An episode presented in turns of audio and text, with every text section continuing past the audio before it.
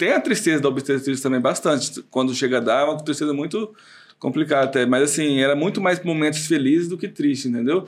Então, assim, eu me senti bem mais na obstetrícia do que na ginecologia. Eu não fiz... A, é porque quando você faz a residência é ginecologia e obstetrícia, né? Não tem Nossa. um ou outro, né?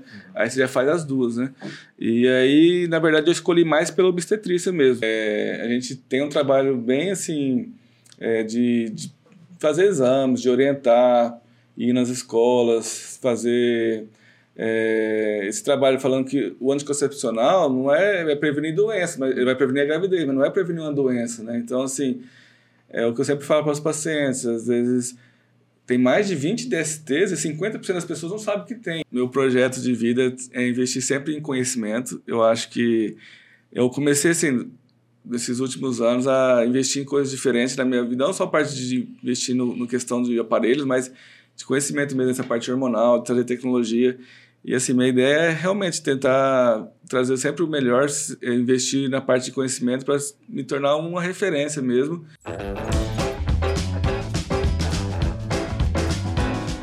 Café Brothers, episódio 72.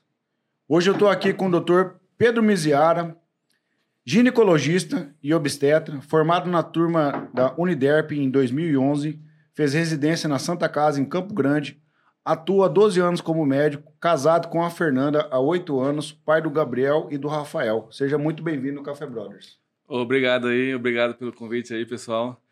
Eu já sigo vocês há um tempo e muito top o projeto de vocês. Legal. Fico gratificado, muito feliz mesmo de estar aqui hoje. Beleza, cara, maravilha. Netão, seja muito bem-vindo, boa noite. Muito obrigado. Boa noite. Vadinho, seja muito bem-vindo, boa noite. Boa noite. Fala para nós aí, Vadinho, qual que é a, a, associação que nós vamos apoiar hoje? hoje episódio? nós vamos apoiar a instituição AMAPEC, que é a associação do, daqui de Maracaju que trata os pacientes com câncer. Nós temos um, uma casa de apoio lá em Barretos, então, para quem precisar, se, né, correr atrás do pessoal da Mapec aí, que eles têm um, um atendimento lá. Então, vamos ajudar o pessoal lá que... Vai ter o QR Code, Vadinho, na aqui tela? Em cima, aqui, ó, no cantinho da tela aqui. Beleza. Álvaro Lanza, seja, seja muito bem-vindo. É nóis, mano. Pessoal, não é possível que vocês estão até agora assistindo e vocês não curtiram, não estão seguindo a gente no Instagram e não estão seguindo a gente no YouTube. Se inscreve no YouTube. Tá faltando aquele pedacinho para nós chegar num milhão de inscritos. Tá faltando quantos, Xandó? Só 999 mil. Mas é, é de grão grão que a galinha papo. É, né? a diferença de um real para um milhão é só oportunidade. É, exatamente. Só e você tá com a oportunidade de dar o like e se inscrever aí, ó. Netão, dá um alô aí para os nossos patrocinadores aí. Pessoal que faz isso aqui acontecer. Dois minutos de intervalo para os patrocinadores. 454, agência de marketing digital. Acertei! Aí. Central Serviços. Obrigado. Gold Cereais. Celerium, a internet mais top da cidade. E hoje o patrocínio momentâneo, Funilaria Miziara. Se você quer saber mais o que é Funilaria Miziara, comenta aí no vídeo aí que nós vamos falar pra vocês. Beleza? No direct, no direct só. Não, manda um comentário aí no post, hein? Galera, muito bom estar com vocês aqui. Sempre um prazer estar com meus amigos cafezeiros aqui. E hoje, pelo jeito, nós estamos com um cara aqui que está na mesa, além de convidado, é fã nosso aqui do café, né, cara? Sim, sim, com certeza. Doutor, como é que você veio parar no Maracaju, cara? Maracaju foi. Eu estava numa cirurgia no meu R3, no meu terceiro ano de residência. E na verdade nem era uma cirurgia do, da, da, da Santa Casa mesmo, que é onde eu fiz, né? O professor convidou eu para participar de uma cirurgia com ele lá no, no Elcadre, outro hospital. E eu lá, no, lá operando com ele, ele falou assim: Ô Pedro, por que você não vai para Maracaju? Aí eu falei, ele tinha um amigo dele aqui, que é o Dr. Johnny, que tinha feito residência com ele. E falou que estava precisando aqui, né? E na época, assim, eu tinha até conversado com meus pais, estava vendo serviço na minha cidade natal, que eu sou de Paranaíba, Mato Grosso do Sul também. E aí eu estava na cirurgia e ele falou assim: vai lá, cidade boa tal, vai conhecer, né? Aí passou o telefone do Dr. Johnny para mim na época. E eu cheguei em casa, fiquei pensando, Maracaju, coloquei no Google o que é Maracaju, né? Não conhecia. Achou a linguiça lá e tal, só isso aí que tem. Aí, só isso aí que tem na, nas fotos. E aí liguei pro Dr. John na época, e aí ele falou, não, vem cá e tal, conhecer. E aí, eu tava na, mais ou menos em junho eu, a, é de 2014. E aí, vim pegar um final de semana, vim aqui, conversei com ele. Aí ele falou assim: ó, a gente tá em dois ginecologistas, tá pesado o plantão aqui em dois, porque tá nascendo mais, cada dia mais criança. E a gente precisa de alguém para dividir o plantão aqui. Só que eu falei, mas eu tô na residência ainda, eu só acabo lá para fevereiro, né? Que vai terminar minha residência de 2015, né? Aí ele falou assim, mas você não consegue vir no final de semana, pelo menos, né? Fazer, um, fazer Aí- uma hora extra aí com nós aí. É. Fazer um bico. E aí, assim, ele falou assim, o que dá, aí eu falou assim, o que dá para fazer? É, você- nós somos em três, né? Dá 10 dias para cada um. Você faz 60 horas por final de semana, né? Que daria quatro finais de semana. Pegava na sexta, 7 horas da noite. E saía segunda, 7 horas da manhã. Caramba, mano. Mas, mas pode isso? É que na verdade o plantão é sobre aviso, né? É não um plantão presencial, é um plantão da, da ah, tá. maternidade. Só precisou, você vai. é Fica stand-by, no caso. Isso, é o plantão de especialidade, né? E aí. é, eu pegava quase final de semana. Eu, pegava, eu saía de, lá da minha residência eu falava, mas eu, às vezes eu chego um pouco atrasado, porque minha residência acaba uns 5 e pouco. Não, chega aqui 7 horas, aí eu tenho que sair umas 6 horas. Aí, aí contou que quatro final de semana dava 60 horas, né? Dá 240 horas, que daria os 10 dias. Que aí deu 10 dias para cada um. Eu, foi uma porque eu con- conheci a cidade, eu vi que era uma cidade próspera. E falei, ah, vou Vamos abraçar. tentar, vamos tentar. E aí, na verdade, eu dava plantão, porque a residência a gente recebe um valor, assim, baixo, Simbólico. pra- bem simbólico, né? Não que eu acho que tenha que receber, até fico achando, porque assim, a gente tá lá para estudar, não é uma fase de ganhar dinheiro mesmo na residência. Só que eu sempre fazia uns plantão no- nos postos lá de Campo Grande para melhorar um pouco a renda, né? É, só que aí eu falei, ah, o R3, o R3 você não, não trabalha final de semana na residência. E é, o terceiro ano é o ano que a gente fica mais de segunda a sexta mesmo, né? E o, o R1, R2 que, que aguenta os trancos no Mete marcha. É. E aí a gente. Aí eu peguei os, eu- até fevereiro, eu trabalhava de segunda a sexta na residência e emendava final de semana aqui, entendeu? Nessa época você já era casado? Trabalhava 30 dias do mês, fiquei uns seis meses trabalhando assim. Nessa época você já era casado? Não, não era casado, não. Eu tava namorando já. Já conhecia já, já. sua esposa? Na verdade, era namorido. Namorava meio que junto, mas assim, Uhum. não era casado ainda, né? Mas é, já tava com planos pra casar e tudo. Mas aí foi assim, eu vim, aí na época que eu tava terminando, o pessoal gostou aqui de mim e tal, e o Dr. Luiz, na época, falou assim, ó, Pedro, se você quiser vir, você pegar os plantões aí, e eu arrumo um posto pra você também, um ambulatório de ginecologia. E aí comecei, cara, vim pra cá e foi devagarzinho, graças a Deus, foi uma cidade que me acolheu bastante. Não conhecia ninguém, conheci o o Anderson, que é meu primo, o Anderson Miziara, né? Mas assim, é... fui conhecendo várias pessoas, assim. Quantos anos que você tá aqui já? Então, 2014, né, que eu comecei. Vai fazer. Vou o- fazer o ano que vem 10 anos, então 9 é, anos. É, da ano que vem 10 a 9 anos. Vai fazer. Pô, legal. Rapaz, e o povo tenta esconder Maracaju de todo mundo e não consegue. Ó, é o segundo cara esse ano que fala que alguém falou de Maracaju pra ele, o cara colocou no Google e nós esconde. O cara coloca no Google, não, o cara coloca no Google Maracaju, só aparece a linguiça de Maracaju na frente. Só né? linguiça lá. Linguiça e lavoura e mato. E, e nós somos o oitavo maior do, do Brasil, né, cara? E, e você coloca lá só linguiça. E mesmo assim o povo acha ainda. Cara, assim, Então- só uma parte pela, da, da nossa cidade, eu tava na show rural essa semana lá. Impressionante, cara. Pô, show rural tá no top 5 de feiras do agronegócio do Brasil, né? E eu falei que eu era de Maracaju, todo mundo conhece, cara, Maracaju, cara. Ah, você é de Maracaju, tal, não sei o quê. Daí eu falei, uai, como assim que você, você conhece Maracaju? Não, cara, é referência, tal, agricultura, coisa irada. Então, assim, é, até uma outra curiosidade, um amigo lá tal. Mas como é que você me achou, cara? Não, eu vi a caminhoneta suja com a antena ali, é de Maracaju esse povo. Verdade.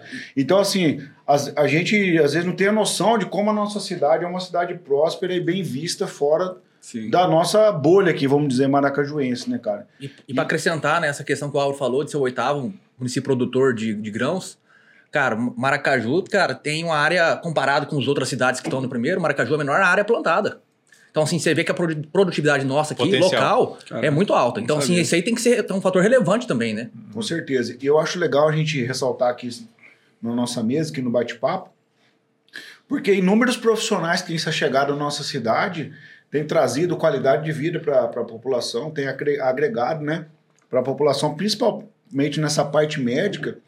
Você não é uma exceção de estar aqui, outros profissionais vieram, e eu fico muito feliz como a nossa cidade tem acolhido esses profissionais, tem recebido de braços abertos, né? E se você é um profissional da saúde, quer vir para Maracaju, com certeza tem vaga para trabalhar aqui. E detalhe, bons profissionais, né? Graças Exatamente. a Deus, E aqui nego ruim não se cria, não. É, se você é ruim, Aqui fica aí tá- onde você é, tá. Ei, fazer esse bico aqui. Ou você vem aqui aprender, né, velho? Ah, vem aqui aprender e fica bom, né, cara? Álvaro, lança aí a outra aí, puxa aí a marcha. Vamos, Hum. vamos avançando aqui no bate-papo. Doutor, é, a tu- tua especialidade é obstetria Ginecologia. e ginecologista. Mas qual você mais gosta de fazer? Porque tem, tem uns. Na verdade, assim, eu na faculdade, né, eu você passa por tudo, né? Então, é, você sempre vai vendo onde você se identifica mais e tal, né? Quando eu, eu me formei mesmo, eu estava no último ano.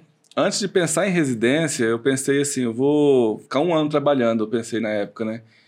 Pra, até para não ter que ficar trabalhando muito na residência, para me dar mais tempo para estudar e tudo mais, né? Porque aí eu consigo, conseguiria fazer meu caixa ali e ficava os três anos mais tranquilo, sem ter que me preocupar com. Porque quando você forma, você não quer mais ficar pedindo dinheiro para pai e tal, você quer ficar independente mesmo, né? Não que meu pai bloquear, mas questão pessoal mesmo, entendeu? E aí tava lá. Foi muito legal essa história, assim. Eu tava na- lá no cursinho da residência, que tem uns cursinhos preparatórios para passar nas provas, né? E tinha um cara lá fazendo um cursinho que eu nem conhecia, ele já era médico e trabalhava em Bodoquena. E ele conversando lá no intervalo lá e falando assim, cara, eu vou sair de Bodoquena lá, ganha- paga bem e tal. E é um, é um plantão tranquilo, você pega um postinho e tal. Aí eu falei assim, cara, acho que eu não vou fazer residência mais não. Eu vou ficar um ano trabalhando, depois eu já, já, já veio na minha cabeça. Eu falei assim, ah, como é que é o esquema lá e tal? Aí passou os contatos, tudo, né? Falei, não, você faz uma empresa com essa contadora aqui, ela vai te colocar lá e tal, vai dar tudo certo, porque eu vou sair e você entra no meu lugar, né? E aí eu falei pro meu pai, pai, mãe, vou, vou ficar um ano trabalhando. Rapaz, ele, vocês sabem, meu pai nunca me bloqueou, minha mãe também não deixou bem à vontade, né?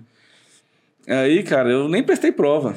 Saí do, do terminei a minha, minha, minha faculdade sem pensar em residência ainda, né?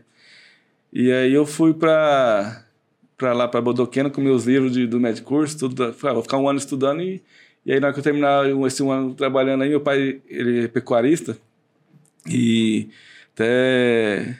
Ele falou assim, não, Pedro, se você quiser ter umas 70 cabeças aqui, você pode colocar que eu, eu, eu deixava lá aqui girando esse dinheiro enquanto eu tava na minha residência, né? Aí, cara, eu fui pra Bodoquena, aí cheguei lá, a mulher falou, ah, vai ter um pregão amanhã. Eu falei, nem sei que é pregão, na verdade, você sempre fui só estudava, da vida, saí de casa com 13 anos. O que, que é pregão? Prego grande? O que, que é isso, né? Vai ter um pregão amanhã aqui e tal. Eu falei, cara, o que, que é isso? Aí vai ter. Aí eu cheguei lá, fui ler o que, que era pregão, né? No- E aí eu cheguei no dia lá do pregão. E aí o cara que tinha, e a vaga ia ficar pra mim, a- uma outra mulher tava lá, que era amiga dos outros dois médicos. A cidade é tão pequena, só tinha três ou quatro médicos só, sabe? aí, aí, Ah, aí, aí, esse- com o veterinário. Aí né? eles, aí eles chamaram essa amiga dele, vem pra cá. E ele não tava sabendo. Aí, putz, agora, agora vai ficar essa mulher lá. Aí, aí eu, aí tinha três vagas e tinha quatro médicos, né? Aí eu vi os três lá, eram amigos de faculdade, não sei como, mas assim, eles combinando, não, qualquer coisa você vai baixando o valor até e nós racha o prejuízo e Nossa. tal, né? Aí eu falei, caramba, me ferrei aqui. Agora eu não prestei prova desse né? Vou ter que. O que, que eu vou fazer? Aí, aí eu fui, vou participar desse pregão. E essa mulher foi até com o marido dela, que era advogado e tudo, né? Aí só sei que era um valor lá tal, eu, eu baixei um pouquinho, ela foi baixando. Aí eu fui a quinta baixada minha, ela falou assim, o advogado falou assim, é, ah não, você não pode mais dar nenhum lance porque você já deu seu quinto, uma coisa assim, não lembro mais de cabeça. Aí eu falei, não, eu li lá que, que, que quando tá um baixando junto com o outro, é porque eu fui comecei a dar o lance, né? Pode até o final e tal. E outra coisa, você trouxe o advogado, eu não trouxe o meu. Por que, que você tá falando aí? né? Eu, já, Foi desse jeito. É, e tal. E só sei que eu baixei e falei, ah, não vou mais. Eu desisti, né? Aí eu fui pra, pro hotel, falei, cara, e agora? O que eu vou fazer, né? E aí eu tinha um amigo que tinha, tava servindo no exército, que formou um ano antes que eu. E ele dava plantão em Miranda, que ele, fazia, ele servia em Corumbá. E ele tinha uns contatos de Miranda, era na volta de Bodoquena ali. Não sei se você conhece a estrada, você vai de Bodoquena, Miranda, depois vai para Campo Grande, né? Aí eu falei, ô, você conhece o o pessoal lá de Minas, dá uns plantões, você vai sair agora, eu falei pra ele, né? Que tá- você vai. Ele tava no exército e já ia começar a residência dele, né? É, você não passa os contatos aí. Aí ele passou, aí eu liguei pra, pra secretária de Miranda. Aí eu falei assim, ó, tô aqui em Bodoquê, mas eu achei a cidade meio. Eu digo assim, é. É ruim, não Mas dar é, muito bom. às porque- vezes eu passei por Miranda, achei a cidade bonita, tá? Só que eu tenho oportunidade aí. lá. Aí, Ainda que- não tem pregão aí não, né, velho? às vezes essa cidade maior, tá? Achei legal. Aí eu, tô por aqui. Não, passa aqui que a gente conversa, né? Aí eu voltei, aí cheguei lá e falei, olha, a gente, no- nos postos tá tudo cheio, mas assim, a gente tem a Funasa aqui, né? A Funasa lá, e era o médico do saúde indígena, né? Aí, e daria para você trabalhar na Funasa durante o dia e à noite eu fazia um ambulatório noturno para você, como se fosse um pronto um PSF, né? Aí até foi bom que deu mais, porque eu peguei como se eu tivesse pegado dois pós saúde. Então foi até bom, foi até o, a depois no final das contas ficou até melhor financeiramente, né? E aí, cara, eu comecei da- lá e eu entrei dia 10, dia 15 na Funasa e o cara gostou de mim e falou, ó, vou fazer aqui que você começou dia 1 Aí, tá, já, aquele mês eu trabalhei 20 dias, já, ele já me pagou como 30 e foi legal. Aí, cara, dando plantão lá, foi muito legal. Tipo, Miranda, aprendi muita coisa. Só que lá você é sozinho, não é igual aqui em Maracaju, que você tem especialista de pediatra, de ginecologista, tem cirurgião. Então, o médico no plantão aqui, no pronto-socorro, ele fica bem amparado, né? Então, assim, chegar uma, uma criança lá passando mal, ele faz ali os primeiros socorros, mas ele tem um pediatra. Chegar uma gestante, tem um ginecologista para ligar, um obstetra. Chegar um... Tá todo mundo sobre a É, vez. chegar um baleado lá, tem um cirurgião geral para ligar, entendeu? Então, assim... Lá é, não, lá é, lá é tudo. e Lá não, lá é Yellowstone, velho. É Yellowstone. Veterinário. Lá Chama o veterinário. Tinha você olhar pro lado pro outro e você- Joga o cara em cima da mesa e mete a faca. Você é recém-formado, falei, cara, né? Aí eu tava lá dando plantão, cara, e passava um sufoco, porque você que chega de tudo, né? E você, na, na- você não, não fica bom, então você aprende pouco sobre cada coisa, né? e aí, cara, você passa um sufoco aí. Foi até num parto, cara, um parto difícil, um parto normal. E eu falava, e tinha um cara lá, que era um senhor lá, que, que chamava ele, às vezes, só que aí o cara não atendia o telefone, que às vezes pra parto, né? Quando um parto difícil, ele ia lá fazer cesárea, né? E o cara não atendia, não atendia. Eu falei, cara. E eu passando sufoco, aí depois. Era, foi, foi no final de março ali, né? E foi um pai, falei, putz, esse negócio de plantão aqui sozinho é complicado, né? Eu tô, tô- fiquei com medo de acontecer alguma coisa assim, com o meu CRM e tal, né? Porque se acontece alguma coisa, é você que tá respondendo ali, entendeu? Se assumiu o plantão, você tem que responsabilizar, entendeu? Esperto é o cara que não tava atendendo o telefone, né? Não, mas aí, cara, aí nesse mesmo momento também, é, foi até Miranda que eu conheci minha esposa. Fui pra lá, aí fiquei dois meses só, e meu primo falou, meu primo trabalhava lá na Santa Casa de Campo Grande, é ginecologista, falou, cara, um, um- teve um residente aqui que desistiu da vaga, ele começou e não gostou, e a gente vai abrir um concurso novo para residência aqui. Aí tinha uma vaga só, né? Eu falei, ah, vou prestar, vai. Se eu passar, eu vou. vou- Já trabalhei dois meses, quase dois meses e meio, deu para juntar um dinheiro legal que dava para me manter. E comprei o meu gadinho lá, dois meses foi assim, trabalhei bastante mesmo, sabe? Não, Tá. mas calma aí, pô. não- E, e nesse, e nesse meio tempo lá que foi difícil, lá que, que situação que foi difícil, você falou, vou, vou perder o paciente. Como foi lá? Não, na verdade nasceu, sufoco, mas nasceu, nasceu, graças a Deus ficou bem, mas foi assim, é, foi bem assim, é, Complicado. Mas foi complicado porque você era novo na parada ou foi complicado porque realmente o parto Não, foi hoje, difícil? se, como eu, até como obstetra, eu teria é, feito uma cesárea às vezes, entendeu? Porque, só que eu não tinha treinamento para fazer uma cesárea na época, entendeu? Então, tipo, ele foi e tal, e fomos fazer manobras ali e nasceu, entendeu? Mas, assim, uma situação daquela ali, eu, pode ser que eu teria Optado pela cesárea. pela cesárea, entendeu? Então, assim... E apareceu algum outro, por exemplo, baleado, um cara esfaqueado? Então, isso aí quando aparecia, às vezes estabilizava tal, chamava o cara, o cirurgião, ou então a gente colocava no- na ambulância e levava para Campo Grande. Mas chegava, aparecia? Chegava, picada de cobra todo dia, era É, é Pantanal, tudo, né? né, cara? Então, assim, saqueado no final de semana. é, Normal, é igual aqui, é igual onde aqui. tem cachaça e boteco, É, vamos. Mas os caras não, não faziam igual o Shaud falou, não. O cara chegou picado de cobra lá, mas que cobra que foi? Essa daqui, ó. O cara jogou a Pior cobra. que leva, cara. Pior que o pessoal leva. É mesmo? Leva, leva mesmo. Ah, velho, Ah, leva leva, leva, leva escorpião, quando é escorpião, leva tudo. O duro, que leva o que não é, né? leva tudo. Leva o que não acho, é. acho que qualquer um lá, vou levar pro médico ver que se Mas tem aí, cor. cara, mas assim, eu já queria fazer ginecologia, porque assim, até a sua pergunta foi por que eu escolhi, né? Mas eu. Aí eu. A ginecologia foi por quê, cara? E qual das duas que eu gosto mais, né? É, quando você vai passando ali, por exemplo, assim, era um lugar que eu me sentia feliz. As consultas de pré-natal eram consultas alegres. Assim, é, um momento é, feliz da família, então, né, assim, é, não era aquela consulta, igual você vai falar dar uma notícia de um câncer, ou você vai é, um paciente terminal, então, Então, sabe? na verdade, é o início de uma vida, É. né, cara? Entendeu? Então assim, eu gostava daquelas consultas ali, eu, ach- eu ficava, achava, era muita alegria, assim, os partos, eu, tipo assim, sempre é um lugar, tem a tristeza da obstetrícia também bastante, quando chega a dar, é uma tristeza muito complicada até, mas assim, era muito mais momentos felizes do que tristes, entendeu? Então, assim, eu me senti bem mais na obstetrícia do que na ginecologia, eu não fiz a, é porque quando você faz a residência é ginecologia e obstetrícia, né? Não tem ou um ou outro, né? Aí você já faz as duas, né? E aí, na verdade, eu escolhi mais pela obstetrícia mesmo. Só que é, hoje eu gosto dos dois, cara. Assim, a parte da ginecologia, é, tra- trabalhar a parte de menopausa, melhorar a questão do relacionamento casal, melhorar a libido, melhorar a disposição, a parte hormonal. Então, assim, tem muitos tratamentos que você vai que, que vai, que eu fui gostando também de, de estudar. Hoje eu tô, tô até focando muito na parte assim de curso, porque a obstetrícia é muito monótona, é aquilo e pronto. Varia algumas coisas, tratamentos, protocolos e tal, né? Mas assim, a ginecologia está avançando demais em relação à reposição hormonal, em relação a tratamentos é, com laser, por exemplo, é, com, com tratamentos que, por exemplo, Estético, né? estético também. Então, Melhorar o bem-estar do paciente é, tal. estético funcional, por exemplo, assim, igual o laser de CO2, né? Que é um aparelho que eu até comprei com a Grazi. A Grazi fez aqui, a gente comprou de sócio. Ela faz a parte de, de, de estética, né? É Facial, e eu faço a parte estética íntima e funcional. Por exemplo, assim, ele estimula colágeno no rosto para rejuvenescimento. E também, por exemplo, assim, você pega um paciente com 50 anos, vagina ressecada, dificuldade da relação, incontinência urinária. E o laser ele restaura aquela mucosa, né? Então você tem tratamentos assim hoje que antigamente não tinha. Então, por isso que eu falo, Você vai dar uma qualidade de vida pra pessoa, né, Sim. cara? Na verdade, você vai até mudar até o casamento da pessoa, né? Então, assim, a- eu a princípio. Eu, eu- hoje eu falo que eu gosto muito dos dois, mas assim, eu, eu, eu, eu fui para o ginecologista obstétrico por causa da obstetrícia. E assim, eu gosto muito até hoje. Tanto é que o Auro lá faz lá comigo, assim, a gente cria muitas amizades lá Você dentro, tá fazendo essa parte íntima. Opa! Estética, né? Inclusive, Você não viu o silvo dele aqui?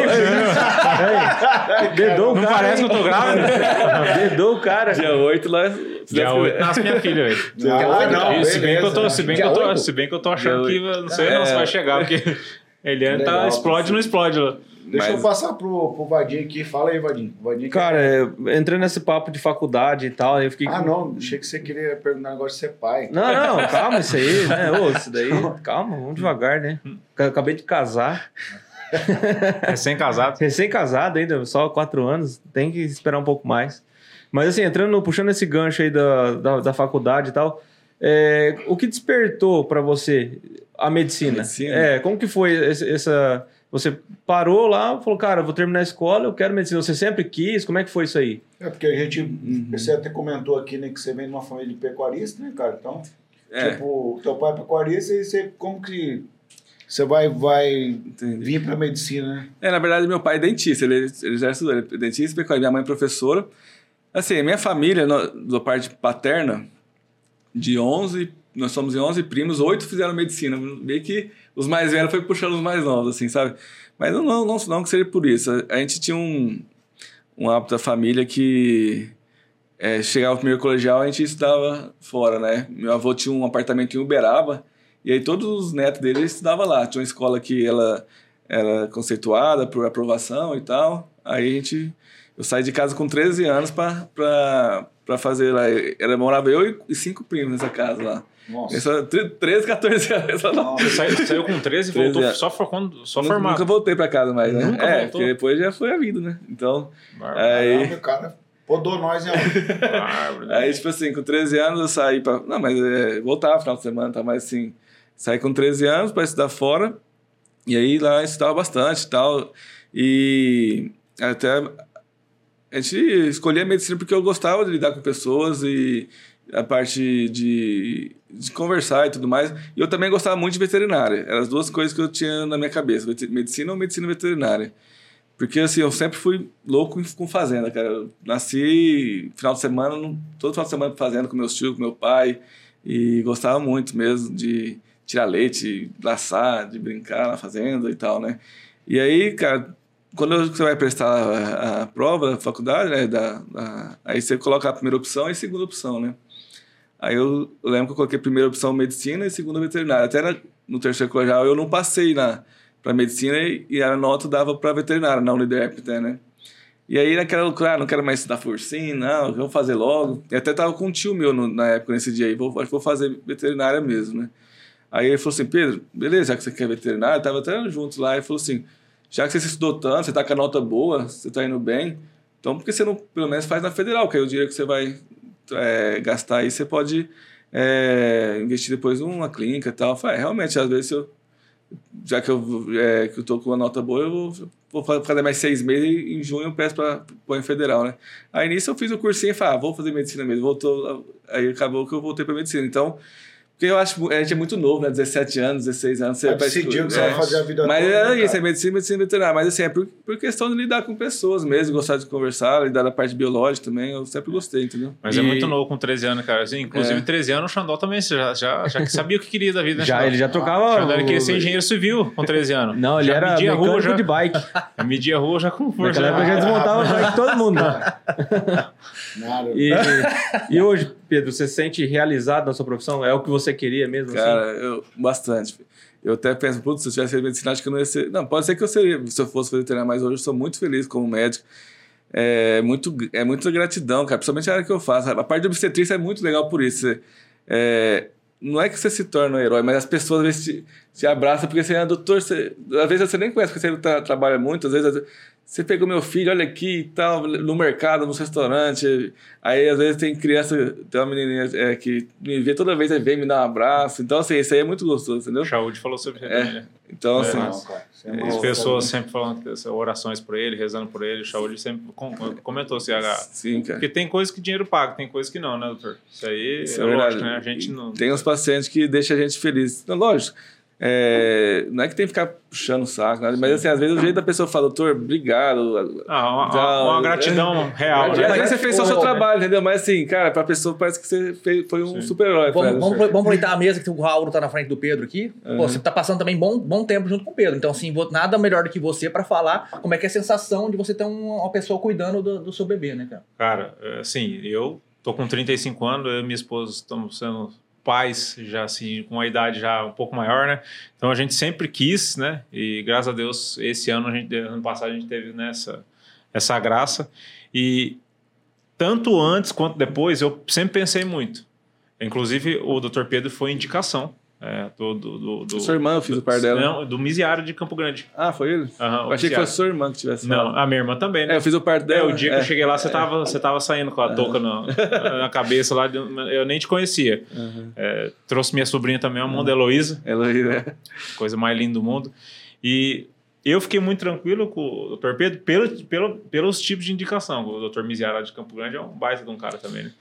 É, Inclusive- assim, é uma situação que a gente tem muito aqui em Maracaju, até, igual vocês é, falaram que tem bastante médicos bons e tal, mas assim, hoje é uma coisa que é recente, né? Então, se você parar para ver, eu, eu vim em 2014 para cá. Quando eu vim para cá, era três ou quatro cirurgiões que ocupavam o centro cirúrgico. Hoje você tem que agendar e tal, É. tem cada dia tem seu período e tal, porque vem muito médico para cá, né? Só que assim, ainda existe muito medo das pessoas de, de fazer o pré-natal, de ganhar o bebê aqui. Não Eu sei se falar- aconteceu isso com Eu você. ia falar isso agora. É. 75% das pessoas que eu falei falaram, falou assim, mas você não vai fazer fora daqui de Maracaju? Você não vai fazer em Dourados? Você não vai fazer em Campo Grande e tal? Porque é melhor tal, não sei o quê. E assim, eu não conseguia entender, porque, lógico, cada, cada caso é um caso. Cara, mas minha sobrinha, ela, ela veio tão bem, Uhum. tão bem, tão saudável, foi tão assim, e minha, minha irmã falou assim, não, Álvaro, faz aqui e tal, não sei o que, faz com o Pedro, aqui é muito tranquilo, o hospital de Maracaju é muitíssimo bom. Inclusive no hospital, assim, é quase uma referência hoje, né, É. por- pelo tamanho da cidade, as condições, as, condi- as condições que a gente tem. É, então, assim, eu optei, né, pela, pela indicação, e, cara, é, Dr. Pedro é uma benção nas nossas vidas, cara. Assim, graças a Deus, a Obrigado. Nicole também é. A Nicole também, nossa, nossa, cara, a Nicole é, é uma fera. Nós não conseguimos ver ela, né, doutor? Ela só, ela só mostra a coluna pra nós. Mas o apoio, tanto antes quanto depois, ele realmente ele tem que ser bem, bem cuidadoso, bem melindroso. Querendo ou não, já, eu, eu, a gente tem um caso de um amigo, inclusive um pastor, amigo nosso, que era pastor nosso aqui, foi embora daqui e teve um, um, a- o neném teve problema por eh, negligência médica de não não não ser atento a algumas coisas. Tem coisas que realmente a criança na- nasce com dificuldade ou com problema. Foi negligência médica 100%. Então, é muito, não, não é de qualquer jeito, não vá a qualquer médico, se informe. O Neto fez uma pergunta fantástica. E assim, todo mundo trabalha por resultado, né, Xandó? Com certeza. Quem, cara. quem busca seu serviço hoje por resultado, você, eu e o doutor. é- é- Assim, a maior questão que a gente recebe no consultório lá, doutor, e a UTI? É, Muitas pessoas perguntam, eu- e a UTI do, pro bebê e tudo mais, porque aqui não tem UTI, né? E assim, é, a UTI, as pessoas elas visualizam a UTI como se fosse uma, uma máquina. Se o seu filho nasceu mal, você joga na UTI que vai ficar bem, entendeu? É, tipo assim, elas visualizam isso na mente delas, que a, a UTI é um aparelho ali que você jogou ali e a pessoa nas- nasceu mal, põe lá que vai ficar bom, entendeu? Mas na verdade a UTI é um lugar do quê? De um, um tratamento intensivo. Então é um lugar que vai ser para manter medicação, para ganhar peso, para tomar antibiótico quando a criança nasce com alguma infecção. Então assim é um lugar para manutenção. Normalmente a criança quando vai para uma UTI, por exemplo, ela não vai ins- instável. Normalmente o pediatra estabiliza a criança para depois ela ir para UTI. O, pedi- o plantonista lá da, da UTI ele recebe a criança bem. Ele não recebe a criança mal, entendeu? Então assim é, às vezes lá na Santa Casa de Campo Grande que eu trabalhava lá, tinha várias situações que às vezes não tinha vaga na UTI pro bebezinho e ficava lá no centro cirúrgico o pediatra estabilizando ele para depois ir para UTI. Então assim, quando é um pré-natal, por isso que eu sempre falo, se, se é que, tá com, no tempo certo, com peso bom, com líquido normal, o paciente está estável, está indo bem, tudo certinho. É, aqui em Maracaju nasce bastante criança por mês. Eu, igual eu falei para os meninos, 70 crianças de média, 80 de mês. Eita, bichinho. Porque... Ah, pena. hein? É uma maternidade que, igual, eu tava até conversando com o Thiago, tipo assim, eles estavam falando sobre a questão de UTI. Em setembro, em agosto teve um, em setembro teve um, em ago- outubro teve duas, que precisou de ser transferido, entendeu? De cada 80. Então, assim, às vezes. Mas isso foi criança que às vezes tinha prematuro envolvido, tinha outras coisas, entendeu? Um bebê de Vai, às vezes, 39 por precaução. é, é, um bebê de 39 semanas que tá tudo certinho, a chance de uma UTI é menos de 1%. E outra, se precisar, tudo que tem numa UTI, desde antibiótico, medicação, tudo que tem na UTI tem aqui. Existe um negócio chamado Five Gold, que é os 5 minutos de ouro do bebê, que é quando é o pós-nascimento. Eu, na minha opinião, um bom pediatra, ele é até mais importante que um obstetra na hora do parto, entendeu? Porque, assim, às vezes se o bebê nasce meio malzinho, precisa de um, um cuidado dos primeiros cinco minutos, um bom pediatra salva vidas. Já vi pediatras ali que pegou o bebê mal pra caramba e o bebê ficou bem, sabe? Então, assim, um bom pediatra é muito importante, entendeu? É, então, assim, a gente aqui tem bons pediatras. Eu, falo, todos aqui trabalharam em UTI já há muitos anos. É, eu sei que há, há um tempo atrás o, tinha pediatra, mas às vezes ele, final de semana, às vezes não estava. Então, por isso, assim, é, esse- existe esse mito ainda, porque é uma mudança que foi em pouco tempo, entendeu? Fala assim. É, é, tipo assim, dos oito anos pra cá mesmo. Porque antigamente o pediatra ficava segunda a quinta, final de semana ia pra Campo Grande e tal. Isso. Depois ficava assim, o clínico cuidando. Eu falo pelo Dr. Johnny que encontra. Ah, final de semana quem tocava era nós. Nasci, nós cuidávamos do bebê e tal. Então, assim, é, hoje não, hoje não tem dia, não existe não ter pediatra, não existe não ter anestesista no dia, não existe é, plantão. to- é, cara, todo dia vai ter alguém, entendeu? Às vezes não tem um pediatra que você tem uma, uma- um, é, afinidade. afinidade, mas vai ter alguém, entendeu? Ah, foi É. o meu caso, por exemplo. Aham. É, nós fizemos todo o acompanhamento da, da, da Lorena, que é minha última filha, em Dourados, por conta disso, né? Dessa, Uhum. vamos dizer, dessa cultura, né? Então, lá bem de boa, 7 de setembro, né? Véspera, de- é feriado, na verdade. Cara, a Aline falou: olha, eu tô ruim, acho que vamos ter que. Liguei pro médico meia-noite. O médico lá em São Paulo, cara. Falou: não, mas pode vir pra Dourados que você vai ser bem recebido. Falei, mas eu vou pra Dourados, eu vou aqui, é a mesma coisa. Não é o médico que vai fazer o parto, que eu fiz todo o acompanhamento. Cheguei lá no hospital, quem que eu encontro? Doutor Gabriel, cara. Encontrava o cara nos bailes aqui, falei, você é médico? Ele falou assim, não, eu sou médico, cara, tal, você quer... mas vai dar certo, doutor? Ele falou, vai, rapaz, ô.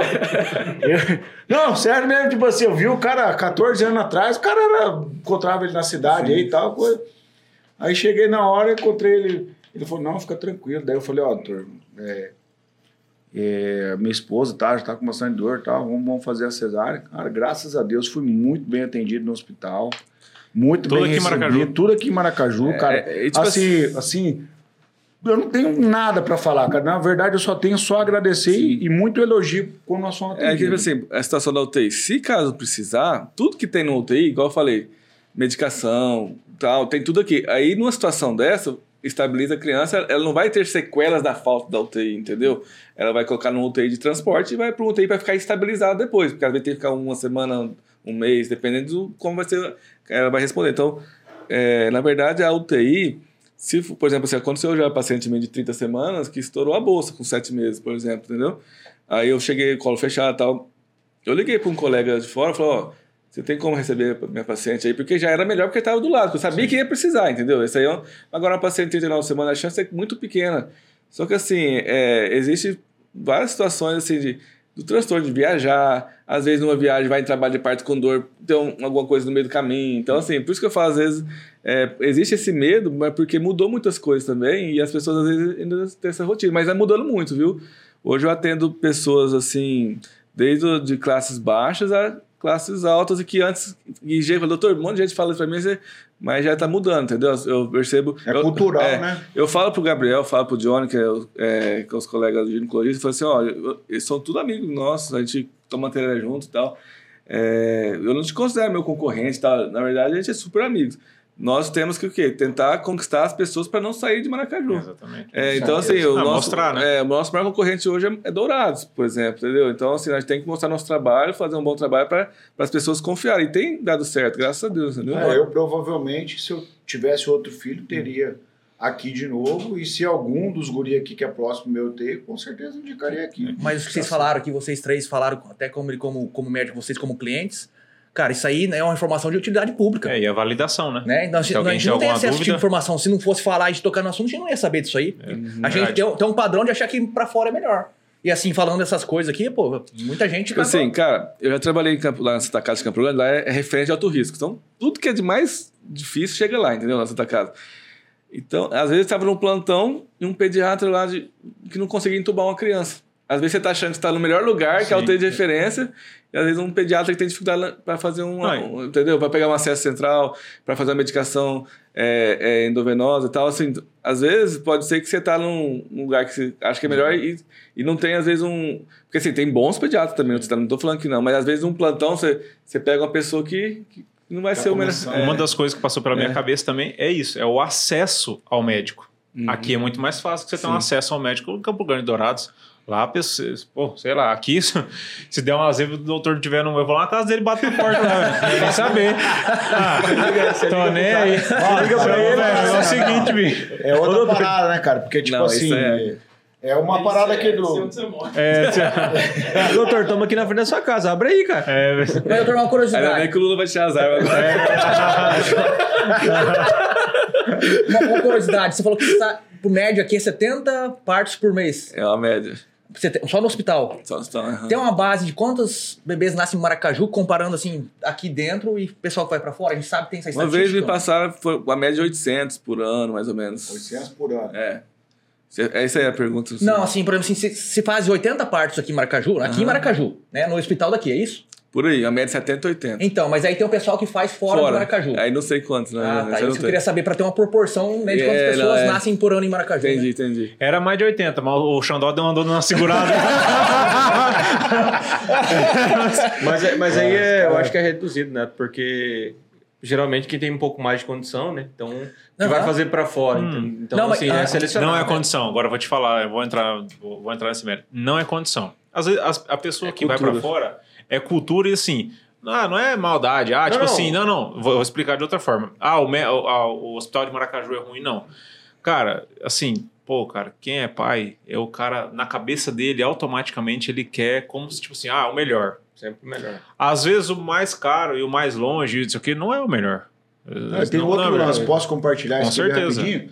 Por exemplo, a minha, a minha esposa gostaria de ter a segunda filha com o primeiro médico. Uhum. O segundo filho, entendeu? Sim, com o mesmo um médico que era de. Dourados, entendeu? Criou um vínculo. Então né? criou, exatamente. criou um vínculo, que esse médico fez o parto dela com a mãe dela. É, Então vamos era, que- é, era o médico entendi, tipo, verdade. vinha da família. Ué, tem uma paciente minha de Nova Andradina. Ela falou. Essa semana, eu tava conversando com ela hoje até. Doutor, já fui em quatro médicos, 300 quilômetros aqui. Não consigo gostar de ninguém, vou ter que. Mas é, Você mano. entendeu? Às vezes cria esse vínculo. vem ganhar aqui Tinha massa. É, não é a, ela vai vir não é aqui. a questão da grana. Vai ganhar, Zé. é, vai- ela vai vir na Andradina, já mandou os exames, tudo. Doutor, não, não, já falei com meu marido, vamos ter que ir pra lá. Não, É. não consegui. com- Legal isso aí. É. né? Que legal, né? É, tem paciente de jardim de outras cidades. Então, também, hoje a gente até só uma referência às vezes, entendeu? Então, assim, uma das coisas que é, mas é, na minha opinião, muito cultural. Já tive pacientes que, doutor, eu quero ficar aqui, mas minha avó, minha tia, todo mundo na pressão na minha família. Teve uma paciente, cara, até conhecida, que ela fez o pré-natal comigo até os 25, 26 semanas. Chegou lá e falou, doutor, eu gosto mais de você, tal, mas tá a família inteira me pressionando. E eu, pra me ganhar em Campo Grande, eu vou ter que ir pra lá. Aí ela voltou depois no pós-parto, doutor, foi o maior arrependimento da minha vida. Eu ganhei lá na. Não vou falar o hospital, mas assim. Não, é, você é mais um lá. Eu fiquei não sei quantas horas numa maca. E aí depois as- não sei, eu, não, eu tentava pedir as coisas não resolvi. Porque, tipo assim, aqui nasce, vamos supor que nasce cinco, seis no dia. Ontem nasceu seis aqui, sete crianças nasceu. Mas tem dia que nasce dois. Então, assim, é, a média é dois, três por dia, entendeu? Mas assim, agora tem lugar que nasce 30, 40. Então, assim, é, é aquele vulco-vulco ali. Eu falo até pra limpar material. Tipo assim, é muito mais. Eu acho assim, até que eu, como é uma coisa É, menor, cara, é, muito mais assim. Mais é, organizado, É, eu né? falo? Eu falo pra essa experiência que eu tive depois, eu não recomendo ninguém pra fora, cara.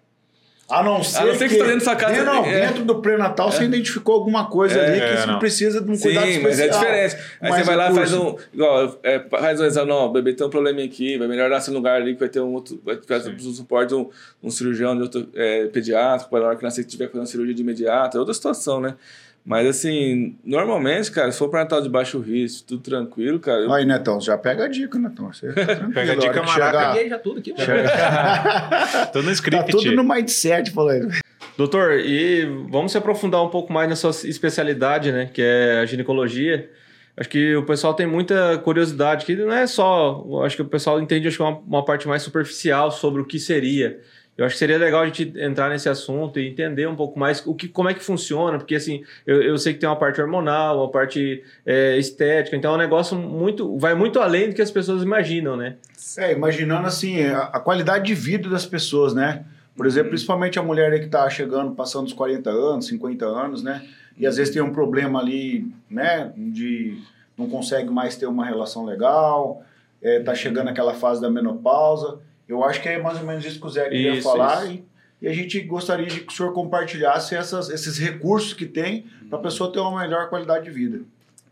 Sim, é, a medicina tem avançado muito na, na terapia de reposição hormonal, né?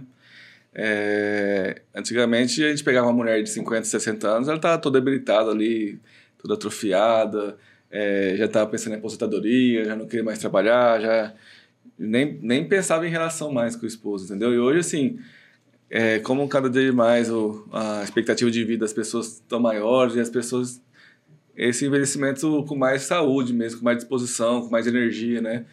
E assim, a reposição hormonal, ela vem avançado muito para quê? Para cada vez mais aparecer hormônios é, que, que causem o mínimo de efeitos colaterais, né? É, os hormônios idênticos, que a gente fala os bioidênticos, os isomoleculares, que a gente chama, né? Que, Isomoleculares. Isso. O pessoal tem o que fala aquela, aquele chip da beleza lá. Hoje acho que não é mais esse nome, né? É, na verdade, assim, esse nome usaram como até para melhorar a beleza da mulher, tirar a celulite e tal, mas assim, tanto é que foi até suspenso pela Anvisa na época, e aí depois a, o pessoal voltou e falou a importância que era, que na verdade não é o chip da beleza, né, que é a gestrinona, né, que ela é usada para para tratamentos, por exemplo, de endometriose, de mioma, de sangramento irregular, de adenomiose, TPM. Então, assim, ela é um progestínico que que com certeza ela tem uma função na, na parte da saúde mesmo, não só como estética, entendeu? Então, ele, lógico, se ela usar, fizer uma atividade física correta, quando na dose correta, com certeza ela vai melhorar essa questão do, da perda de, de gordura, aumento de massa muscular e tudo mais, né? Autoestima também. Isso. Isso. Quando você pega, às vezes, uma pessoa, é, chega lá, doutor, tô com libido baixo, eu gosto do meu marido, eu tô bem, mas assim, não tenho mais aquela vontade que eu tinha antes. E assim, a gente sempre orienta, ó, a libido não é só hormônio. É autoestima, é, é tá bem com o marido, é tá bem com você mesmo, é tá saudável. Só que também tem a questão hormonal. Aí a gente vai, solicita os exames hormonais e aí a gente, de acordo com os exames, se tiver baixo, aí essas pacientes elas respondem muito bem. E assim, igual eu falei, antigamente é, os hormônios eram feitos até da urina da égua, né? Então hoje já mudou-se muito. É, Hoje é- é- são hormônios que, que estão cada dia mais assim evoluídos para, é, por exemplo, a testosterona. Hoje tem estudos mostrando que é protetora de câncer de mama, que, que antigamente as pessoas achavam que dava o câncer. né? Tem tratamentos da, da com a testosterona para tratar o câncer, para prevenir o câncer, entendeu? Então, e assim, você pega um paciente com testosterona baixa, somente, por exemplo, pós-parto, paciente, não, a gente não pode repor nessa fase, mas assim, é, a prolactina, que é o hormônio do leite, ele já joga a testosterona lá para baixo, a paciente já, já se sente mal, é, por conta dessa questão hormonal. Já está se sentindo feia, que tá querendo acabou de bebê. Então, assim, aí tem marido que reclama, ah, a mulher depois do parto não quer mais namorar comigo e tal. Assim, tem que ter um pouco de, do, do parte do marido de, de saber que é uma fase também, né? Lógico que tem a parte hormonal e tem a parte, igual eu falei, tem a parte é, da pessoa estar bem consigo mesmo. Então, assim, tem várias coisas, assim, também, não só da idade, como o pós-parto, é, obesidade, ela baixa muito testosterona também. É, tem Autoestima também. é, não, assim, depois dos 25, 30 anos, se você vai dosar, você vai ver que vai baixando aquele nível, né? Então, é, você, estando com essa testosterona baixa, por exemplo, ela vai ter é, dificuldade para ganhar massa muscular na academia, para emagrecer, ela vai ter dificuldade, às vezes, é, com sono, vai ficar mais irritada. é, Depressão, talvez, né? Até isso, entendeu? Então tem muita sei que- mulher braba aí que às vezes é só regular o hormônio que ela volta a Sim. ser ela de novo. É até a questão mesmo da tireoide, igual você comentou aqui no, da sua esposa, né? Que na verdade ela tinha um problema lá de irritabilidade, às vezes, de. Não posso falar, então a mulher vai brigar com você.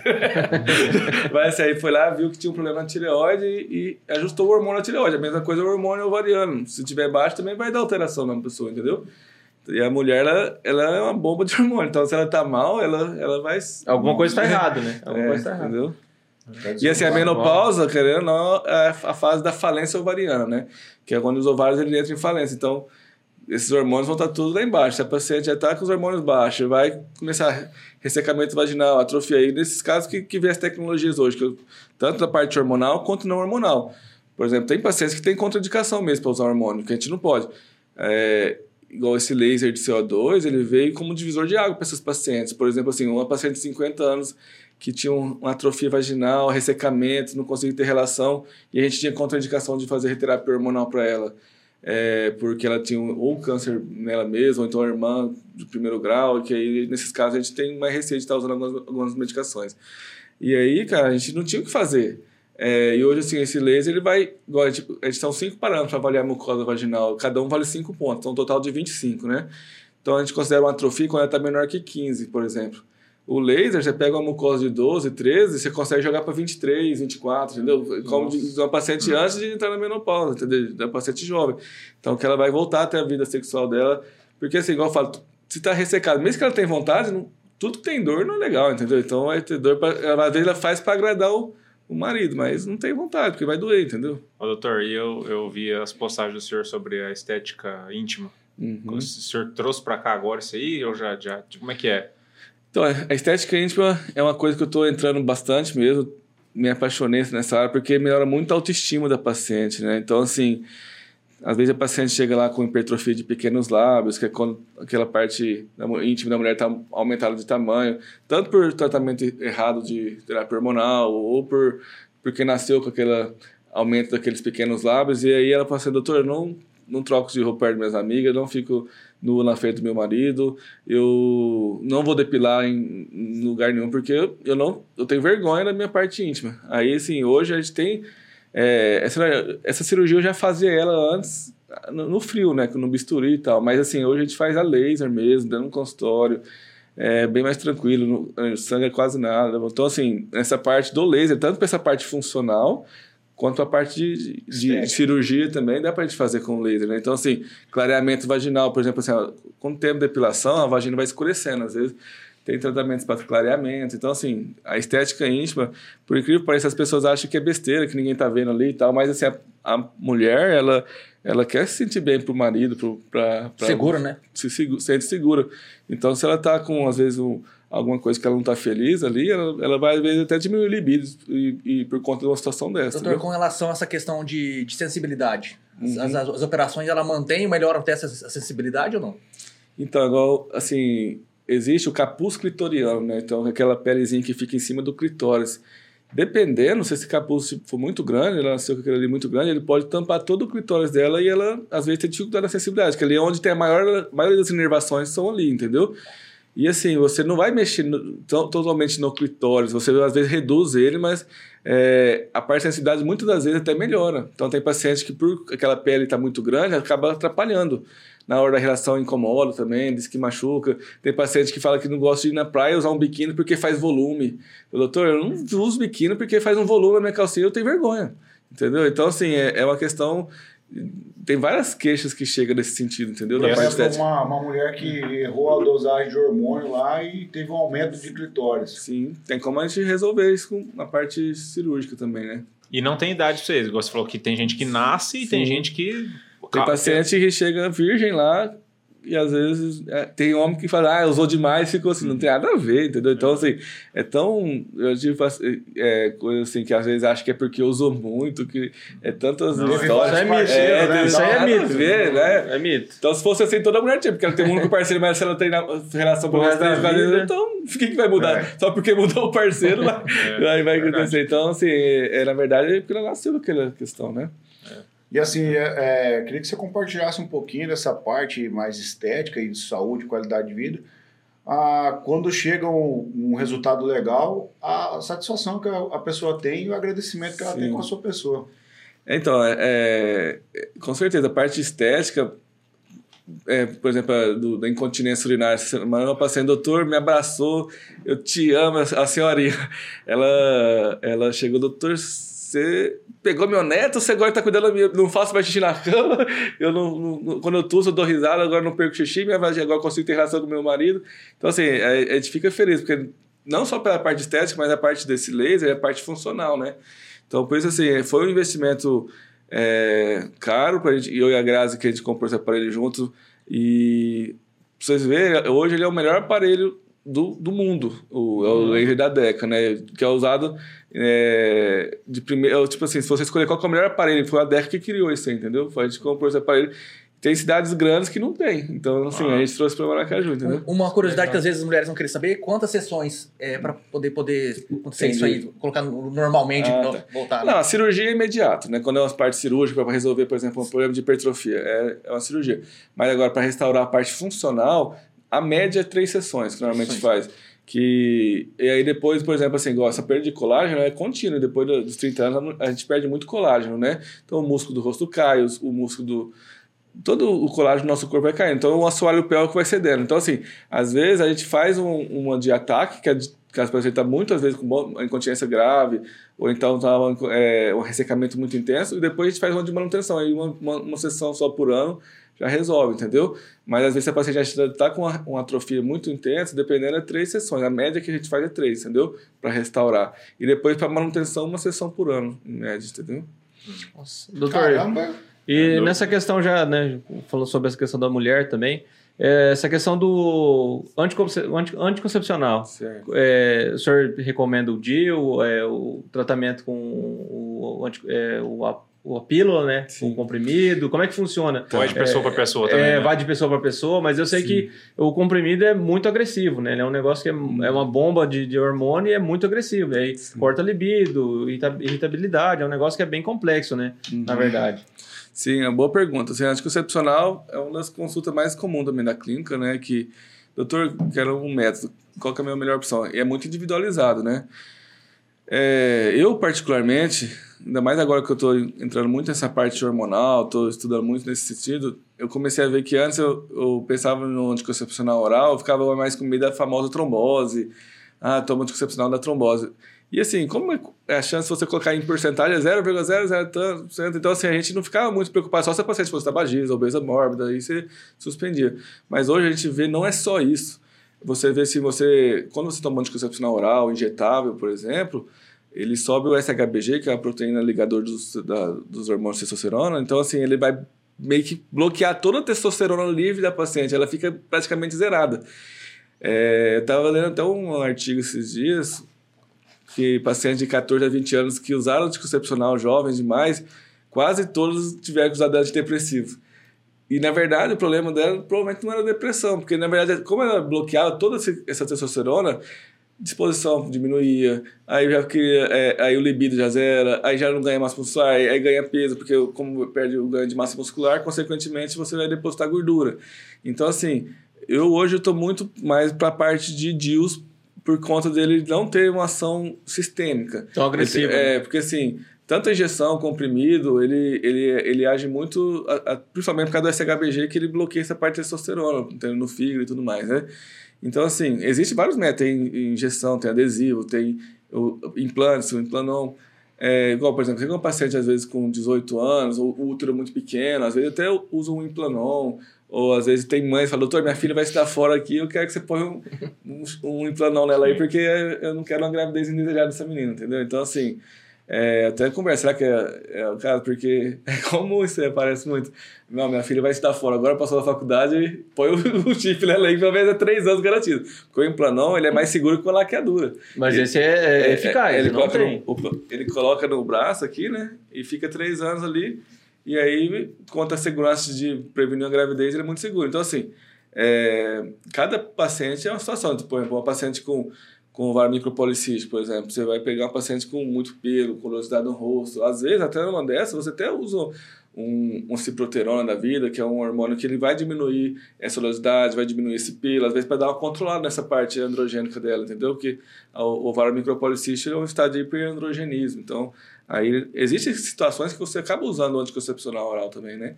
É, mas assim, hoje, se for mais da rotina, eu prefiro os métodos de DIUs. Aí os DIUs tem o hormonal e não hormonal, né? Dentro dos não hormonais, tem o de prata e o de cobre. Eu, particularmente, lá no consultório, eu indico mais o de prata. Por quê? Porque ele, ele dá menos reação que o de cobre. Então, algumas pacientes põem o de cobre, refere fluxo aumentado, refere que aumenta a cólica. E o de prata, ele, ele, ele não tem um hormônio, não vai alterar essa parte hormonal da mulher e, e também dá menos reação. Já tem as pacientes que, que não querem menstruar, que tem muita cólica, é, que tem um fluxo muito intenso, aí o, o DIU hormonal ajuda. E a vantagem dele é que ele não tem tanto bloqueio nessa parte sistêmica, né? ele absorve só 2%. Então, às vezes, a paciente não altera muito essa parte hormonal dela, que, que eu acho importante. Não tem mais o natural, é. né? Caramba, E, mano. e- Não, e- cara. e, assim, na relação do homem, tem algum tipo de método contra- contraceptivo parecido tem com o da aí, mulher? mas ainda não, tem nada não. comprovado, além da, Só da faca, né, doutor? Só faca. Só faca. Faca e capa o bicho que não coisa mais. Eu tô de É. boa. Mas assim, tem, tem um E o mito que, preservativo masculino. né? e tem, um, tem um mito que pode voltar, assim, se o rapaz, a pessoa fez, tem como voltar, retornar ou não? É, a cirurgia é permanente. Não, existe é, Por situação de... causa de reverter, reverter né? É, existe situação de renastomose, mas é raro, mas existe. Mas é- Mas consegue ainda, tem, É. tem a possibilidade, o cara Sim. a fez, se arrependeu lá. Tem. né? Mas assim, é, é, é mais difícil, tal, pode ser que não dê certo. Por isso que quando a gente vai indicar uma, um método que é não reversível, né? Quais são? Que é, é a laqueadura e a vasectomia. Tem pedir passar para um psicólogo, ver se é isso que você quer mesmo, dar dois meses para a pessoa pensar, porque É é, muito comum, cara. O paciente chega, doutor, não quero mais ter filho, tem dois filhos, quero laquear e tal.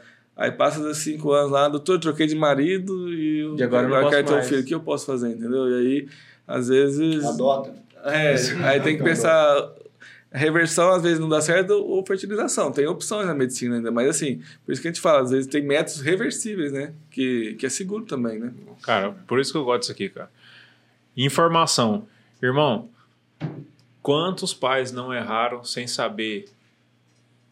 Tó, anticoncepcional, quando a menina faz 12, 13 anos, nasce um espinho, alguma coisa Não, assim. começa não- a menstruar. Pô, não, e assim, Primeira não tem coisa. informação, cara. E outra, não é um negócio que você vai chegar na roda de amigo e falar, irmão, e aí, o que, que eu faço? O que você deu pra sua filha? O que, que eu faço pra minha filha? Não faz. E ela é uma criança cultural, com 13 anos né? ainda, É, é não tá criança. formada ainda, né? E assim, entra uma questão cultural, né? Imagina Não, se menstru- soubesse, ah, tipo assim, o mal que o anticoncepcional faz pra uma criança, cara. Não sabe.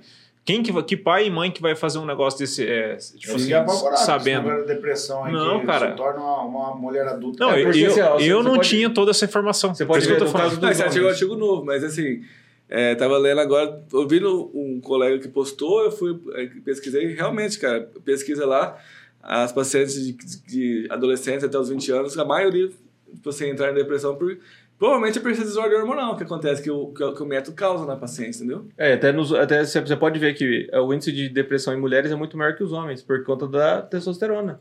Para homem, assim, claro que tem né, outros casos, mas para homem é mais difícil do que para mulher. Você pode ver que é, É. comprovado isso, né? Ô, doutor, agora outra- outra coisa, vamos mudar um pouquinho o assunto. Você veio para Maracaju como médico, Uhum. Mas você, alguma coisa a mais você viu aqui porque você não só atuou como médico, você atuou como empresário aqui, né? Empreendedor. Você sabia disso, né, Xandó? Eu não sabia não, tá conhecendo ele hoje. Então, conta um pouco assim- do seu, do seu, do seu lado empreendedor aqui no Maracaju, doutor. Com certeza vai vender alguma coisa agora pra nós. Não, É que Miziara é vem do Livro, né? Cidade de Miziara. Então acho que é um pouco do, desse seu Ah, tá, cara. A loja lá é, é lá que a minha mulher arrebenta.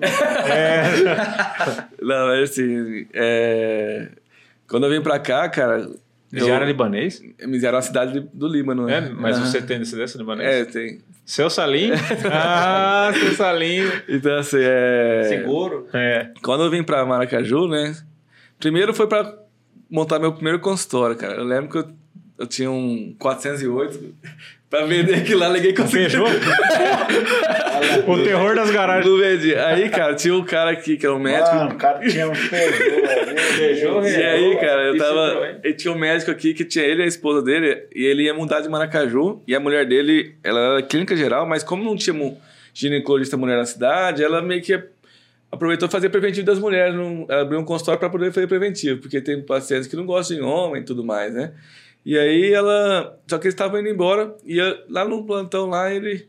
Ah, tô indo, você não quer comprar as coisas da minha esposa lá, já tem a marca, tem tudo tal, né? E eh, já tá até com o consultório pronto, né? Na Dracena ali, no... em frente ao o lanche ali de vocês, naquela Dracena. Aí eu falei, ah, eu tenho 408, você faz a droga, né? eu não consegui vender aquele carro. E aí eu falei assim, você tem um, um produto que quase ninguém vai comprar, eu também tenho um que ninguém vai comprar. Vou fazer um negócio bom pros dois. Ah, não dói, né, Fica bom pros dois, né? Aí foi esse rolo. Eu dei o carro e aí saiu mais ou menos no valor do console, mostrou as notas, eu paguei isso, paguei. Foi o jeito que eu saí do carro. Aí eu construí meu primeiro. Vendeu Peguei- super bem esse cara. aí, aí eu saí do, saí do Peugeot, né? Aí eu. Nunca mais. Não. Aprendi. Aí eu. Foi, montei meu consultório ali. Aí, graças a Deus, fui progredindo e. E aí depois eu mudei pra. Onde que é. é ah, não sei onde, é onde é uma academia ali perto do, do Estrela, da esquerda ali. Na rua do Estrela mesmo. Tinha um, um escritório de, de fazenda e tinha. eu- eu- Do Josilco ali? acho que não sei. foi o? É. Onde Acho foi? que era ali É. mesmo, tinha um estacionamento lá no fundo e tal. Aí nesse tempo eu tava. Aí eu tinha muita paciente que queria fazer mamografia, tinha que ir pra fora e tal.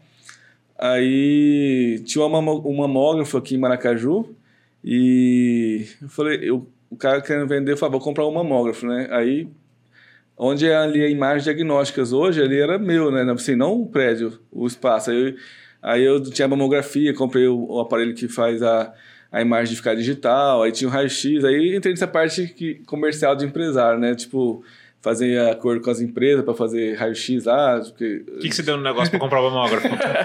Pior que nem lembro agora. aí fiquei atendendo lá por um tempo aí. O o que eu não, não curtia muito, assim, porque a mamografia eu indicava para minhas pacientes e tal, mas não era eu que dava o laudo, sabe? Então, às vezes eu, sei lá, vai que eu ficava na minha cabeça, se esse médico tá dando um laudo e eu, a- o prédio é meu, aí vai falar que é eu que. Vai que ele não vê um câncer lá e depois dá um problema, eu fiquei meio assim, sabe? Ah, vou. Eu Que podia acontecer. É, e aí, porque na verdade não era eu que dava o laudo, era o radiologista, entendeu? Era a imagem digitalizada, ia pro cara lá de. Da, da- tem várias hoje empresas que trabalham dando um laudo, né?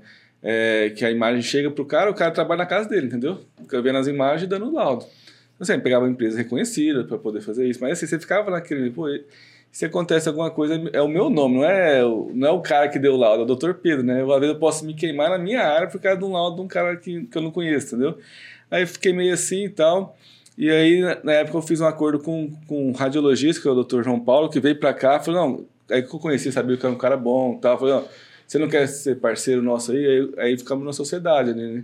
Eu, ele e o Juliano. O Juliano da Bioanálise também entramos. Aí foi uma maneira que, que aí eu pensei, pelo menos é um cara que eu sei que, quem que tá dando laudo e ele que vai assumir a responsabilidade disso, entendeu? Então, aí fiquei por um tempo, mas aí, essa questão de sociedade, aí eu tava construindo meu consultório que é a Bela Mater, lá a clínica Bela Mater, não sei se vocês conhecem.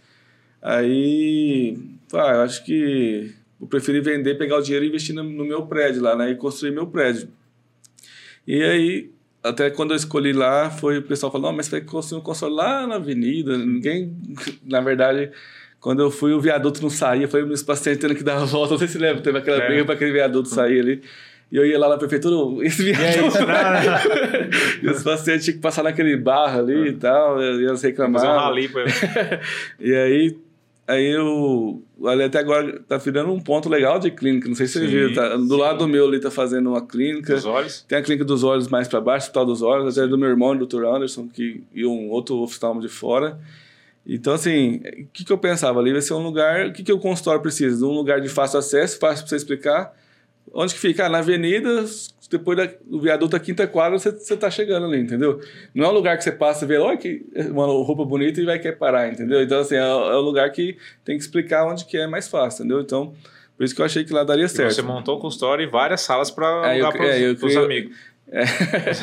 Aí eu montei oito salas, elas são oito salas, né? Ficou bem grande, assim. A gente, porque assim, igual na época, o mais caro era a fachada, a recepção. E assim, como era, um, era como fosse minha casa, eu fiz como se fosse assim.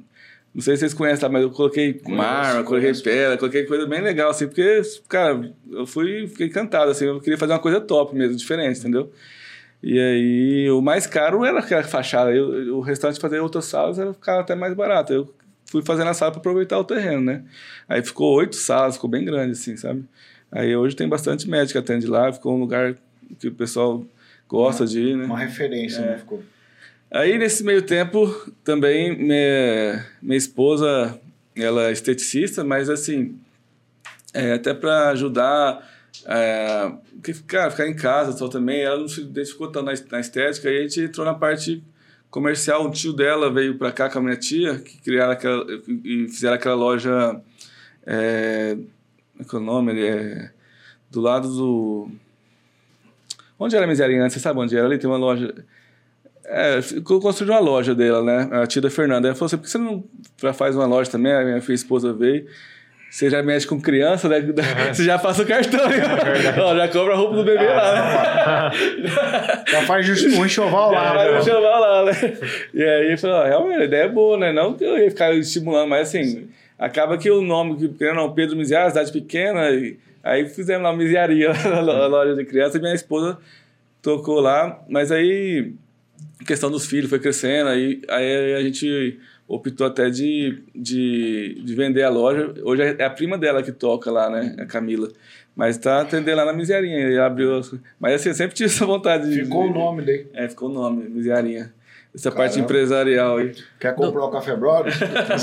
Doutor, eu, eu vou fazer uma pergunta fora de contexto. O Álvaro, o Álvaro entrou num assunto muito legal que eu adoro muito, questão de empreendedorismo.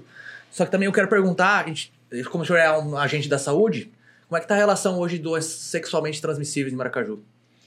É, a gente tem um trabalho bem assim é, de, de fazer exames, de orientar, ir nas escolas, fazer é, esse trabalho falando que o anticoncepcional não é, é prevenir doença, mas ele vai prevenir a gravidez, mas não é prevenir uma doença, né? Então, assim, é o que eu sempre falo para os pacientes, às vezes tem mais de 20 DSTs e 50% das pessoas não sabem que tem HPV, gonorreia, clamídia, hepatite B, hepatite C. Então, assim, às vezes muitas pessoas não sabem que tem e às vezes está transmitindo. Então, assim, para saber, às vezes, porque principalmente no homem, elas não têm uma clínica muito específica, né? E aí, é, é um, é um- na verdade, o DS, IST mudou hoje o nome, não é mais DST, é IST, infecção é, sexual, né? Então, é uma coisa que a gente tem que estar brigando sempre, porque ninguém quer usar o preservativo, né? E as, as próprias pacientes falam, ah, não, eu não gosto de preservativo, mas assim, conhece o cara naquela semana, já, já vai. Chama. Já... e assim, é, é um problema sério, entendeu? Aí falou assim, o índice, você fala... É, também, Agora, a não, porcentagem tudo. eu não sei, Tudo. quantidade. Mas assim, porque a IST ela pode gerar infertilidade, ela pode gerar, é, levar à morte até uma. uma Mas pela cidade pequena, você fala que tem bastante. Tem bastante. É, sífilis tem bastante, HIV tem um número de casos assim que o pessoal não se cuida muito não. Mas não é só em Maracaju não, isso aí é Não, geral, isso é em geral. todo lugar. né? não é o foco Ma- Maracaju não. Aí- Mas assim, existe muito trabalho e tá- e a gente vê que, que hoje, assim, a informação está muito em todo lugar, na internet, na televisão. e- Só entra nessa quem quer mesmo, porque Pior que informação não, é o que não falta, É. né? Ah, verdade. É uma, é uma briga diária. O próprio o secretário pede para a gente sempre estar falando, estimulando. Lá nos próprios, eu trabalho também na, na saúde pública, né? Então, a gente faz as palestrinhas lá pro pessoal. É, quando eu era do Rotary, eu entrei do Rotary também, fiquei um tempo no Rotary. Aí eu saí na pandemia, porque tava, não estava tendo reunião e tal. Tinha lá as palestras que fazia lá. E, e aí eu falava muito dessas escolas também. Eu- tem muitas entidades aqui em Maracaju que trabalham também sobre esses temas, né? Da parte de, de, de STs. A gente fala muito sobre o que você faz, fala muito sobre é, empreendedorismo, a gente gosta de tocar nesse assunto aqui e tal. Mas a gente faz algumas perguntas né, pessoais, né? Porque a gente quer destrinchar também um pouquinho da, da, da, da sua pessoa, né? Principalmente quando vem de fora, né, cara? Então, às vezes, eu trago algumas perguntas meio pessoais aqui pra gente saber, vamos dizer assim, medir a febre do cara, a saúde emocional dele. Certo. Mas assim, eu não sei se você já teve alguma perca considerável na família, de pessoa que você amava tal, ou de alguma pessoa que você gostava demais, que já se foi. Mas a minha pergunta é o seguinte: se você tivesse a oportunidade de ter um jantar com alguém que já se foi, partiu dessa terra, quem você traria para esse jantar? É, meu primo. Ele é um primo irmão meu. Ele chama Ronaldinho. A gente era vizinho, a gente é primo primeiro. A gente estudou do- até o prézinho junto, depois fomos para Uberaba junto, naquele primo que eu falei.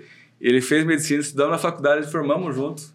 Então a gente viveu, eu vivi muito mais com ele que o meu próprio irmão, às vezes, entendeu? Então, e ele é um cara de gente boa pra caramba e, e tinha a esposa dele, o filhinho, e descobriu um câncer de pulmão, com 30 anos, 31 anos, se não me engano. O cara não fumava, não bebia. O cara, gente boa pra caramba. O cara é bem atleta. Até ele, ele era muito essa parte de nutrição. Ele, o cara tinha um estilo de vida saudável pra caramba, sabe? Aí, cara, ele, um dia tossindo, um mês tossindo, tossindo, tossindo. Ele era orto- ortopedista. Aí ele falou, vou fazer um raio-x, né? Aí tava lá no hospital. Aí no raio-x veio lá derrame pleural, intenso e tal. Aí ele mandou para um colega nosso, Alexandre, lá, que formou com a gente radiologista. Falou, Alexandre, olha esse raio-x aí, o que, que você acha? Falei, pô, Ronaldinho, tá, tá, tá cheio, tem muito líquido nesse pulmão, hein, cara. É bom você fazer uma tomografia. Aí ele foi, fez uma tomografia. Só que lá em Paraná não era a melhor tomografia, né? Aí ele fez a tomografia lá e falou, cara, vem que eu vou fazer aqui na de imagem. Ele é, ele é um dos donos de imagem lá, esse colega meu, nosso lá. Aí foi lá, aquele monte de líquido e tal. Aí foi no, no, no né? Drenou, foi pra biópsia, não que drenou, veio sangue, né? Aí o cara falou assim, ó... É, 95% de chance de ser uma... Que era? Uma tuberculose pleural e 5% de câncer, porque sua idade, seu estilo de vida, a chance... é- Aí quando veio o resultado, era um câncer bem invasivo, cara. Foi foda. Aí a gente... é, viu que ele lutou muito, brigou bastante com essa doença, mas infelizmente ele, ele foi, foi bem triste, assim, sabe? Puxa, cara. Ah, legal. De saber essa história e que você já tem uma pessoa para isso. É. Outra pergunta que a gente sempre fa eu faço aqui. Passaram-se os anos, né? Vamos avançar 20 anos para frente aí. 2043. Pô. O que, que o Pedro Miziara diria para o Pedro do futuro aí? Um conselho, um aprendizado, ó. Porque assim, a internet ela existiu, ela sempre vai existir, isso aqui vai ficar gravado. Vamos supor que daqui Legal. 20 anos você vai assistir com teus netos isso aqui. Olha, cara, eu, você sabia que o vovô foi lá no, no, no Café Brothers? Não, lá, esse aqui é legal demais. Eu vou ficar vendo esse vídeo acho que várias vezes. Acho que O que, que você diria pro Pedro do, daqui 20 anos? Ah, eu, meu projeto de vida é investir sempre em conhecimento. Eu acho que eu comecei, assim, nesses últimos anos, a investir em coisas diferentes na minha vida. Não só a parte de investir no, no questão de aparelhos, mas de conhecimento mesmo, essa parte hormonal, trazer tecnologia.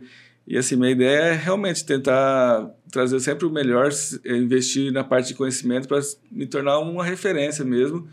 E, às vezes, assim, não ter que trabalhar é, 20 horas por dia. Não que eu trabalho, uma média de, 16 de vamos supor aí, não, nem contei, mas no, no mínimo 12 por dia eu trabalho, entendeu? E aí, às vezes, você conseguir diminuir sua carga, eu não quero chegar com 50 anos aí, 55 anos, eu vou estar daqui 20 anos, trabalhando tanto que eu trabalho hoje, das 7 às 7 da noite, fora o dia que eu estou de plantão, que é as madrugadas, entendeu? Então, a ideia é tentar investir em conhecimento para ver você melhorar seu, sua hora de trabalho, você valer, valer mais sua hora de serviço para para cada vez mais você ter que trabalhar menos e, e, sem perder sua, sua qualidade de vida, entendeu? Então, esse é o meu foco, né? Na parte profissional e pessoal mesmo, ser um cara família, sempre estar junto da meu, minha esposa, meus filhos, meus pais, meu irmão. É, eu sou um cara que sou muito família mesmo, eu gosto muito de estar junto com eles, né? Bom, então, é, tá... então é invistam em conhecimento e invistam na família. Enfim. É, tá gravado, ó. Tá gravado. O cara, daqui 20 anos, vamos, vamos saber, né? Que aqui vai ser mais aquelas garrafas que o assim, povo enterra, né? Eu, é. Esse último ano, cara, foi um ano de 2022, mudou muito a minha vida, essa parte. Tanto a parte hormonal, estética íntima, laser. Que antes, assim, eu era fazer tipo, é, pré-natal, a parte de ginecologia, mas assim, fazer preventivo, passar um anticoncepcional e aí, cara, eu fui investindo e eu vi como que dá retorno, entendeu? Você investe em conhecimento, cara, o retorno é garantido, não tem como. É, não só por satisfação pessoal, mas as pessoas te procuram mais também. Então, assim, você se torna mais referência em alguns assuntos também, entendeu? Legal, bacana. Álvaro, lança a Babra. Babra. A Babra. A babra. Lança a Babra. Doutor, ele já assistiu 10 episódios, então ele sabe qual é o último é, ele, veio preparado, ele veio preparado. preparado mas, hoje mudou, né? É, hoje, que mudou, né? Hoje mudou o game. Eu tentei fazer o no papel, mas não tem jeito. É, não tem jeito. Doutor, falamos hoje como os guri falou assim, profissional, tal, teu trabalho é muito bacana. Não tem como a gente resumir aqui. o cara que trabalhou em Bodoquena e Miranda, aí tem história pra, pra dar com pau, né, velho? E agora Maracaju, né? Então, assim, é muita coisa, né? Mas a gente conseguiu fazer um episódio muito bacana, eu acredito. Muito bacana, muito informativo. Eu acredito que quem assistir isso aqui vai gostar de cada minuto, não vai perder nem um minuto. O cara vai, a pessoa vai querer assistir até o final, que geralmente o pessoal não está assistindo, né? Até o final. Esse aqui vai assistir, eu tenho certeza. E a nossa última pergunta é para nós mesmo. Porque eu, pelo menos, eu acredito o seguinte: que a mesa é o único lugar que você chega cheio. Quer dizer, perdão, você chega vazio e sai cheio. Então, todos, né? Você pode chegar aqui sem nada, mas você não sai daqui sem nada. Você sai daqui já cheio. Por isso, para nós, o intuito é esse. Então, a nossa última pergunta ela é válida por causa disso aí. A gente quer saber do doutor, quem é Pedro Miziari? É, vamos lá.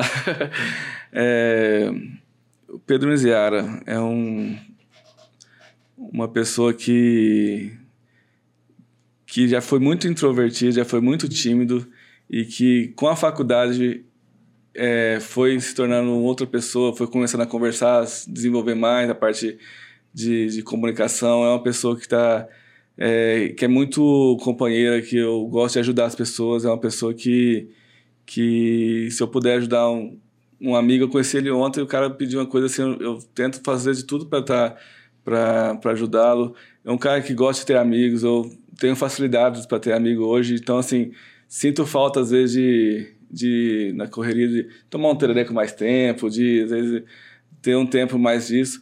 É um cara que ama a família, que, que, que hoje é, chega em casa, vejo lá meus filhos, minha esposa, já, já assim, sou muito feliz porque é, sou muito grato porque Deus me deu, eu falo, a melhor família do mundo. Eu amo muito minha esposa, meus dois filhos.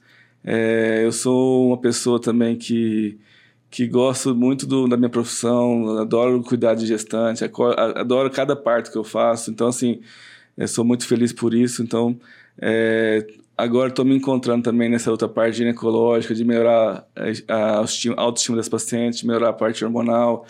Então, assim, eu sou uma pessoa que está sempre querendo melhorar é, de, e, e, que, se Deus quiser, vai sempre tentar ser um. continuar com essa humildade, não importa se um dia eu tiver mais ou menos coisa é, financeira, mas manter sempre a pessoa que eu sou, que eu, que eu vim da minha família, de, que é uma família que sempre priorizou essa humildade, priorizou tá, ser uma pessoa que trata todo mundo igual, é o jeito que eu trato um, minha paciente lá no posto, é o jeito que eu trato ela no consultório. Eu fico feliz quando os pacientes falam isso para mim e é o que eu quero. Eu não quero dividir é, o jeito que eu trato as pessoas, não pelo que ela tem, mas porque nós somos todos irmãos, todo mundo filho de Deus. Então, assim, Amém. a gente tem que estar tá sempre tentando evoluir é, espiritualmente também. Eu quero sempre melhorar mais nisso, né?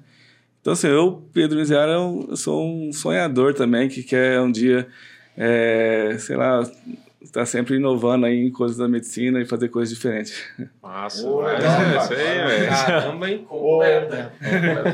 José, Considerações do Zé. Que paulada, hein? cara, uma das melhores respostas até agora, cara. Porque, assim, foi completa. Não tem o que se falar. Deus, família, trabalho. Sonho, ser- projeto, sonhos. pessoas, humildade. E, cara, igual a Reine falou, a questão dos sonhos, né? No episódio dela, ela falou pra gente a questão da pessoa de, que ela, com 50 anos, agora que ela tá começando a ver que ela tem muitos sonhos para fazer, tem muita coisa para fazer, ela tá vivendo, aprendendo, então acho que é uma coisa que é muito legal você ouvir as pessoas falando sobre sonhos, né?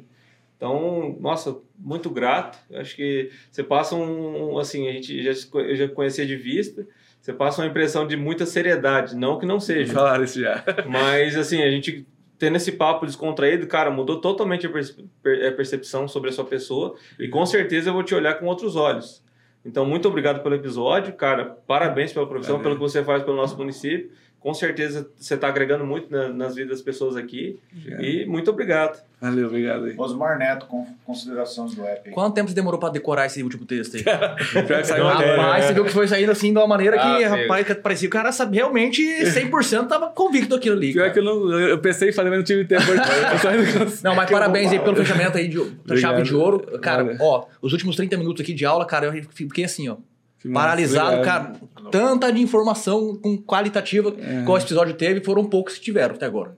Então, assim, mulherada, se vocês ouvirem até o final, vocês vão gostar do início ao fim. É verdade. Obrigado, parabéns obrigado, aí, cara. Parabéns pela sua simpatia, pela sua Valeu, humildade. E bem-vindo a Maracaju aí há oito anos, cara. E sucesso pra você sempre. Obrigado, Antônio. O Xandó vai passar a palavra pra mim já mesmo, né? E não só as mulheres, cara. Os maridos também tem que ficar muito atento. É Uma coisa que eu tava. Me, a- assim, a sensibilidade tem que vir do marido também, de Sim. perceber o que precisa, quando precisa, se tá faltando alguma coisa. A gente falou aqui sobre a gente. Às vezes o homem fica nervoso porque ele, né? ele só quer aquilo lá, né? O pós-parto. A sensibilidade do marido conta muito também. E a mulher precisa disso, né, cara? Verdade. Então, assim, não é só o médico. O médico é uma parte, né, doutor? Sim. Então, agora, sobre o episódio, top, top. Igual eu falei agora há pouco, às vezes a gente acha que é algo e é muito mais. E hoje você entregou aqui, pá, barbaridade, tudo. E muito obrigado. E- Obrigado. E, daqui uns dias minha filha tá aí, né, doutor? Você Se Deus quiser. vamos fazer um, vamos fazer um episódio pós-parto. fazer o daí. episódio, é verdade. Legal. Vai ser legal. Bom, eu, na verdade, é o seguinte, eu fico muito feliz quando vem alguém aqui bater um papo com a gente e a pessoa se entrega sem reservas, né? A pessoa vem aqui, vem como um livro aberto, sem medo de se expor, de falar a sua opinião, pensar. Fico muito feliz quando vem alguém para a cidade que vem para acrescentar para a cidade. Se preocupar em crescer, evoluir, prosperar, empreender, mas visando não só o bem, o bem dele, né? Mas o bem comum às pessoas, né, cara? Então eu sempre digo que Deus ele não conecta apenas pessoas, ele conecta propósito, né, cara? Então às vezes você veio para cá pensando que foi uma veia empreendedorismo, mas Deus ele tinha um espaço para você aqui porque te conectou com pessoas. Eu fico muito feliz quando pessoas como você resolvem problemas que transformam a vida das pessoas, dando uma qualidade de vida para ela, quando ela pensou que não tinha mais nada que fazer, entendeu? Então eu, eu sempre faço esse comparativo quando eu, vendo uma solução para um, um cliente que ele chegou num, num limite que aquilo que produz para ele é, tá parado. E aí você vai lá e resolve aquele problema, o cara muda, muda o dia da pessoa. Mas isso eu trabalho com máquinas, você trabalha com pessoas. Então você mudar o destino, uma autoestima de uma mulher que achou que era o final da carreira, então eu acredito que você deve assim transbordar por dentro. Putz, muito bom mesmo. Então eu fico muito feliz quando eu encontro pessoas que resolvem problemas. E aqui você é mais um resolvedor de problemas. Muito obrigado pelo Obrigado aí, gente. fazer Pelas considerações aí, né? a gente fica até cheio de. Obrigado mesmo. cara. Curtiu o episódio? Curtiu estar com a gente aí? Cara, muito bom mesmo. Vontade de ficar conversando. Foi de boa, É, né? até falo assim, eu até falo com o Álvaro, pô, dá vontade de pegar um tereré e conversar com os caras direto, eu vejo bate-papo de vocês, deve ser muito legal mesmo. E, e assim, uma hora ou outra pode tomar uns tereré sem... sem Ah, com certeza, vamos É, vamos, vamos, vamos, vamos, tem que- combinar um churrasco. Dois médicos não tem que combinar esse tereré. O Chaúde também, que ele falou que também não é pra ir lá só ligar pra ele só É, quando tá com BO, não. é, então, né? isso que eu acho. É, eu, meu ideia, eu gosto demais, cara, de a gente reunir, um dia se vocês quiserem, eu, tô, eu, tô, eu vou ser muito, ficar muito feliz do convite aí. E se tiver um biribol lá, se Vamos, vamos marcar, vamos marcar. você souber lá o meu. Aqui em Maracaju eu não tenho. Duas coisas que eu fiquei triste em Maracaju, cara, quando eu vim. Eu era apaixonado em leilão de gado. Que eu fui criado em leilão toda semana. Lá em Paranaíba é dois, três leilão por semana, né? Aí eu cheguei, ô, que dia que é o leilão aqui, né? que não tem e tal, né? E, e aí outra coisa, o biribol, que aqui também não é uma rotina. Lá em Paranaíba quase todo mundo joga biribol, cara. Ah, o que- leilão a gente não resolve, mas o Birabol vamos Não, fazer questão aí. Vou dar um jeito, né? Vou ter que caçar, né, doutor? Vou caçar. Ó, Vamos ficar Galera, o que, que o nosso convidado merece? Viralizar. Hã? Valeu, canal. Estamos em todas as plataformas digitais. Até a próxima. Valeu, Zé.